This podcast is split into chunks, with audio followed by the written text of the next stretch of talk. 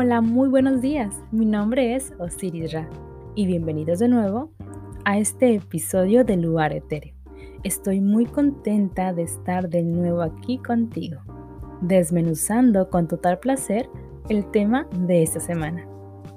El tema de este episodio se llama la sexualidad consciente. Hay personas que viven la sexualidad de forma inconsciente, porque nadie nos enseña cómo vivir la sexualidad despierta y consciente. Solamente estamos condicionados a vivir placer físicamente.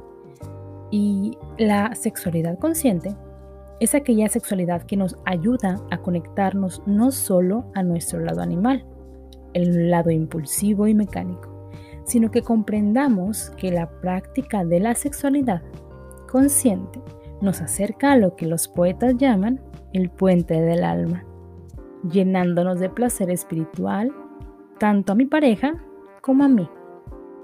La sexualidad es el tema que más tiempo se ha capturado en la historia del arte a través de las sociedades. Seguramente has visto esos cuadros de los dedos nudos del Renacimiento, o tal vez las escenas sexuales pintadas por Picasso. El arte siempre se ha ocupado de la sexualidad. Pero claro, no solamente hablamos del arte como pintura, sino el cine y la literatura. No hay tema más frecuente entre amigos que se encuentren que hablar de amor, pareja y sexo. El humor está lleno de connotaciones sexuales, ¿o no? Para muchos es el motor que mueve el vínculo entre hombres y mujeres. Pero ¿por qué tanto interés? ¿Por qué captura tanto nuestro interés? Tal vez porque es parte de nosotros. Pero si es así, muchas cosas son parte de nosotros. Uno podría pensar ingenuamente que se debe al placer que esto provoca. También podríamos pensar que es importante porque en esa sexualidad está inmerso el principio de conservación de nuestra especie. Se dice que gracias a la atracción se da la procreación. ¿Por qué la naturaleza se tomaría el trabajo de crear dos sexos? La respuesta biológica es inapelable. La sexualidad sirve para que se encuentren dos con contenido genético diferente, para dar lugar a un tercer individuo nuevo, que tiene un material genético diferente al de sus padres. La sexualidad aparece para mejorar la especie, para generar cambios que provocan mejores desarrollos de cada nueva generación. Para nosotros los humanos, la sexualidad debe cumplir esa misma función, ¿o no? Mejor dicho, tres funciones. No solamente la función del placer sexual, no solamente la procreación, sino también el crecimiento que significa la conexión íntima y profunda con alguien diferente de ti. La mayoría de las veces nos encontramos sexualmente no para tener hijos. No nos encontramos por el mero placer de los minutos que dura el encuentro sexual. La sexualidad es y debe ser una forma intensa y trascendente de comunicación. La sexualidad es una señal que marca un lugar, el verdadero tesoro de la sexualidad.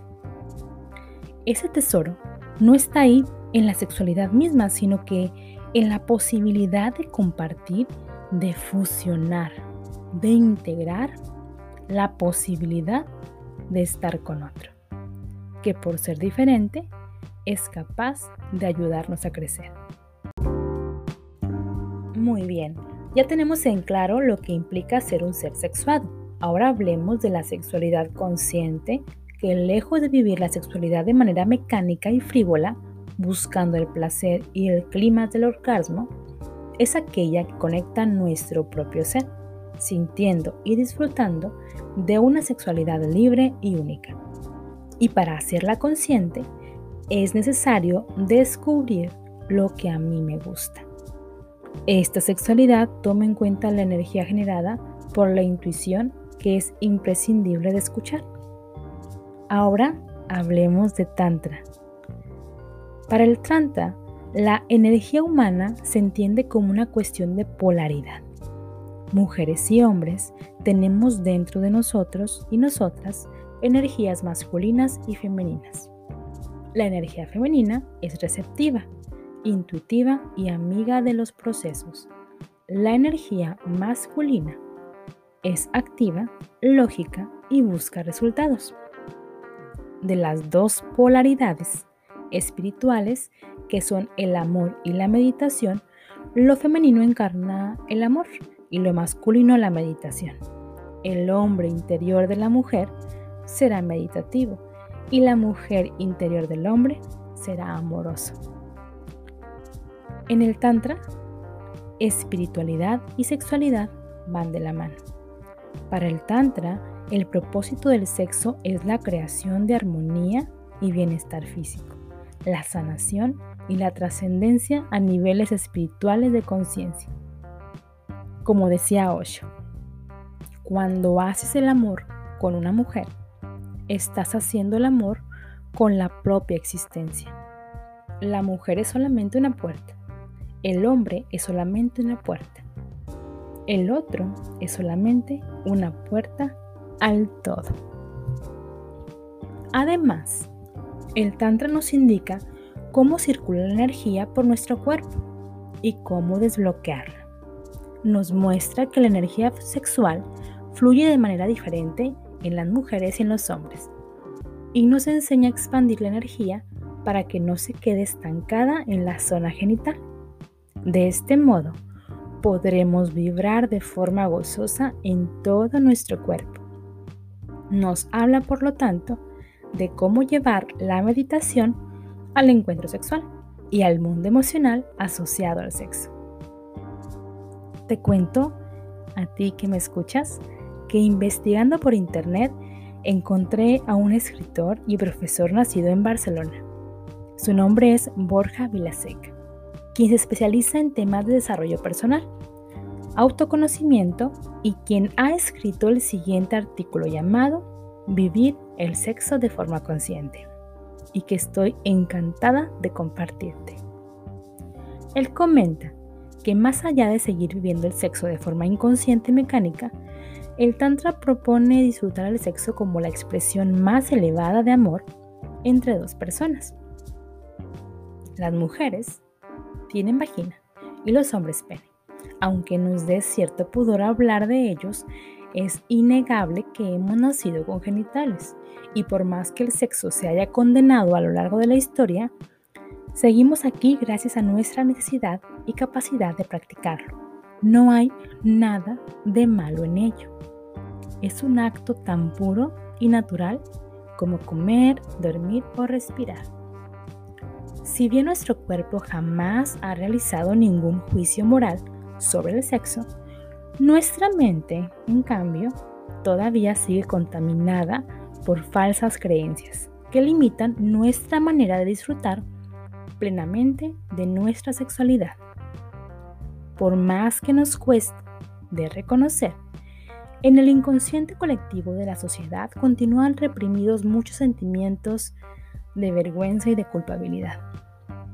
Y dado que todo lo que reprimimos termina aflorando con más fuerza, formamos parte de una sociedad que nos bombardea continuamente con mensajes sexuales explícitos o subyacentes. Lo cierto es que muchos psicoterapeutas afirman que los pensamientos relacionados con el sexo se han instalado como manchas en nuestra cabeza. Prueba de ello es que la palabra sexo es con diferencia la más escrita en el buscador de Google. Eso sí, en este caso la cantidad de estímulos que recibimos es inversamente proporcional a la calidad con la que lo practicamos. Ahora, nuestros encuentros sexuales suelen estar regidos por la tiranía de la coitocracia, es decir, por el afán de que el pene se ponga erecto enseguida para poder penetrar la vagina. Tanto así es que la mayoría creemos que hacer el amor es sinónimo de realizar el coito. Y es precisamente esta creencia limitadora la responsable de que La gran mayoría de las disfunciones sexuales masculinas, como la impotencia o la eyaculación precoz, que hoy en día limitan la vida sexual de millones de parejas en todo el mundo. La reconocida experta en el campo de la sexualidad consciente, Diana Richardson, señala que la impotencia aparece cuando el hombre se siente presionado o con miedo de no dar la talla ante su pareja. Por su parte, la eyaculación precoz es aquella que se produce de un modo inesperado e incontrolable, mucho antes de que los dos amantes alcancen la mutua satisfacción. En ambos casos, estas disfunciones se originan en la mente y no en el cuerpo. Entonces, el Tantra como una alternativa. No importa el grado de compromiso ni de intimidad, ni tampoco la orientación sexual. Cada vez más amantes y parejas occidentales, tanto heterosexuales como homosexuales, están apostando por transformar su vida de vivir, su forma de vivir la sexualidad, de manera que el amor y la pasión sexual se vuelven verdaderamente sanos y sostenibles. Más allá del placer, en sus corazones late la necesidad de recuperar el valor sagrado que implica fusionarse sexualmente con otro ser humano. Prueba de esta necesidad emergente es el auge que está teniendo los cursos de Tantra en nuestra sociedad. La palabra Tantra significa expansión y se requiere a una serie de libros hindúes que describen ciertos ritos y disciplinas orientados a mejorar la profundidad y la intensidad de nuestros encuentros sexuales. Estos textos fueron escritos hace más de 2000 años, en forma de diálogo entre el dios Shiva y la diosa Shakti, que representan a lo masculino y femenino respectivamente. De esta forma, el sexo podrá convertirse en el puente que permita que los dos amantes se fusionen, volviéndose uno. Y es precisamente la experiencia de esta unidad la que nos llena de dicha, renovando nuestra energía vital y potenciando el vínculo afectivo con nuestra pareja. Así la práctica del Tantra consiste en abandonar cualquier meta impuesta por la mente, aprendiendo a estar más conectados a nuestro cuerpo durante el acto sexual. El Tantra propone cambiar el lenguaje con el objetivo de, de hacer más divina la unión entre la energía sexual masculina y la femenina, honrando y dignificando nuestra sexualidad. A diferencia del sexo convencional en el que se sobrevalora el impulso y la espontaneidad, el Tantra anima a los amantes a preparar cuidadosamente sus encuentros sexuales. El primer paso es sacarle el polvo a nuestra imaginación y creatividad para convertir el dormitorio en un auténtico templo del amor. El segundo aspecto a tener en cuenta es la duración del acto sexual. Más allá de los encuentros rápidos y fugaces, en el Tantra nos recuerda que el sexo amoroso y consciente requiere su propio espacio y tiempo. De hecho, lo concibe como un regalo que se hacen los amantes mutuamente. De ahí que los juegos preliminares sean esenciales. Sorprender a nuestra pareja con un masaje relajante puede ser un buen comienzo. El tercer punto, importante para practicar el Tantra, consiste en aprender a poner conciencia en la respiración. Cuanto más corta y acelerada, más esclavos seremos de los impulsos que nos mueven a culminar el acto sexual por medio del orgasmo. En cambio, cuanto más profunda y relajada, mayor será nuestro control y nuestra capacidad de disfrutar la inmensa gama de sensaciones que nos ofrecerá nuestra experiencia sexual. De hecho, con el entrenamiento adecuado, las parejas tántricas pueden hacer el amor durante horas. Eso sí, para mantener la energía vital y sexual, se recomienda preparar bandejas con uvas, cerezas, otras frutas ligeras por el estilo, de manera que los amantes puedan hacer pausas, que a su vez permitirán al hombre ejercer un mayor control sobre su eyaculación. El arte de amar conscientemente. La finalidad del Tantra no es lograr el orgasmo, sino experimentar el éxtasis. Para esta filosofía oriental, lo verdaderamente importante no es la cantidad, sino la calidad de nuestra sexualidad. Y para lograrlo, la clave reside en la conexión amorosa que crean los amantes a través de su mirada, que se mantiene fija en los ojos, su comunicación, guiándose mutuamente para aprender el lenguaje de sus cuerpos y sobre todo su complicidad, basada en la ternura, la dulzura y el sentido del amor. En ese sentido, hemos de recordar que la excitación es un obstáculo para el verdadero disfrute pues esta nos enchufa la mente, desconectándonos de nuestro cuerpo.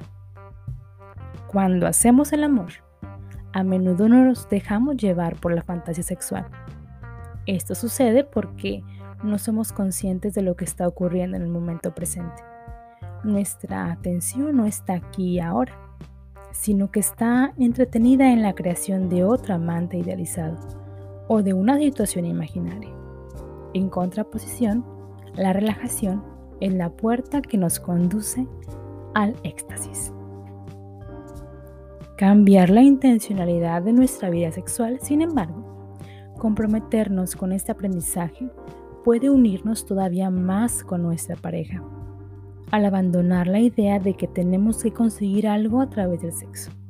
Nuestra experiencia adquiere una nueva sensibilidad y un nuevo ritmo dos cualidades que permiten apreciar sensaciones y placeres que antes permanecían ocultos debido a un exceso de excitación.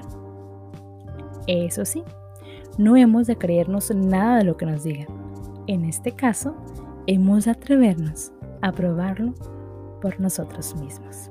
Porque después de todo, como recitó Osho, si no puedes relajarte con tu amante, ¿con quién podrás?